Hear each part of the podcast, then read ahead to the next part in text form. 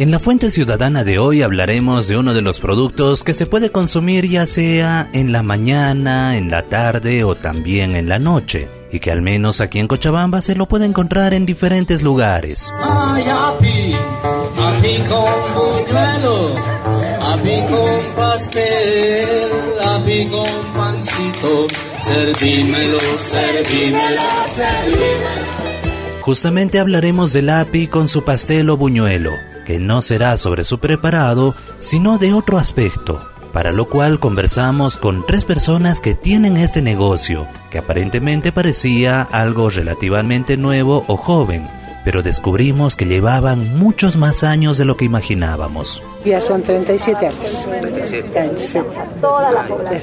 Ya soy súper antigua. Siempre con el api, Siempre con el api, con el pastel, siempre he estado con ese negocio. ¿Cómo, ¿Cómo, ha sido su inicio, por ejemplo? ¿Herencia familiar o sea, misma herencia? Es una herencia de mi abuela. Entonces, es el, ya, entonces yo siempre les traigo el pastelito con queso, el pastelito con figote y los buñuelitos.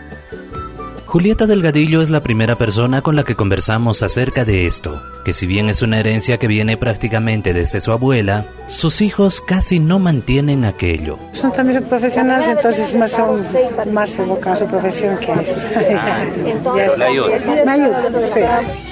La segunda persona con la que conversamos y que también tiene este negocio de la venta de api con pastel y buñuelo es Jazmín Rosales, que también viene de una herencia familiar. Lo hacemos desde ya mi bisabuela, ya son, bueno, yo desde que ya nací, ya mi abuela y mi mamá ya lo ya preparaban este delicioso producto y ya como pequeño emprendimiento y tener restaurante, ya hace tres años estamos con una pequeña marca que se llama Apis Club and Coffee y ya tenemos varios restaurantes ¿no? en, la, en todo cercado para poder deleitar de este delicioso desayuno.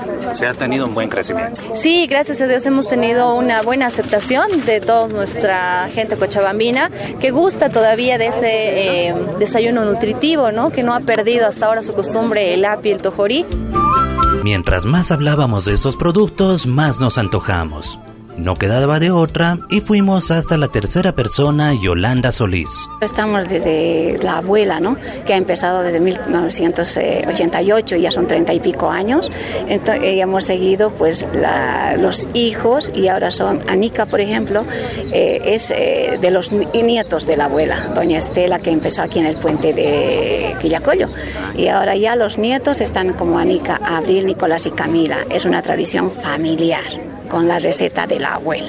Pero siguen manteniendo los hijos, nietos también. También estamos en esa línea y tratamos de mantener los sabores, ¿no? el valor nutritivo y atenernos a, a esa receta importante que es de la abuela. Ay, api, api con buñuelo, api con pastel. A modo de introducción conocimos los años que tienen con este negocio. Pero ahora sí, la pregunta que nos llevó a hacer esta fuente ciudadana. ¿Vender api, pastel o buñuelo será el sustento del hogar o un ingreso extra? ¿Se ha convertido en el sustento del hogar? Sí, sí. ¿Con eso ha ayudado a sus hijos a estudiar? Como sacado profesionales y todo. Ese es un fuente de trabajo. Eh, se podría decir que un pequeño ingreso más, por eso, esas razones que estamos creciendo un poco más. ¿Es el sustento de la economía del hogar o un ingreso extra, por así decirlo? Es el sustento, es el sustento mismo, es por eso nos dedicamos tanto a esto, cuidamos eh, porque es el sustento de la familia. ¿Con eso sus hijos han estudiado? Sí, ahora mismo también la otra está en la universidad gracias a esto, al esfuerzo, hay que madrugar, hay que sacrificarse, pero ahí está, el resultado se ve de a poco. Muchos cuando vamos a servirnos donde la case, parece que solamente lo consumimos y ya, pero no vemos el esfuerzo que hacen para poder generar economía en el hogar, ya sea como principal fuente de ingreso o como uno más. Para la Fuente Ciudadana, Iván Camacho de Radio Canchaparlaspa, Herbol Cochabamba.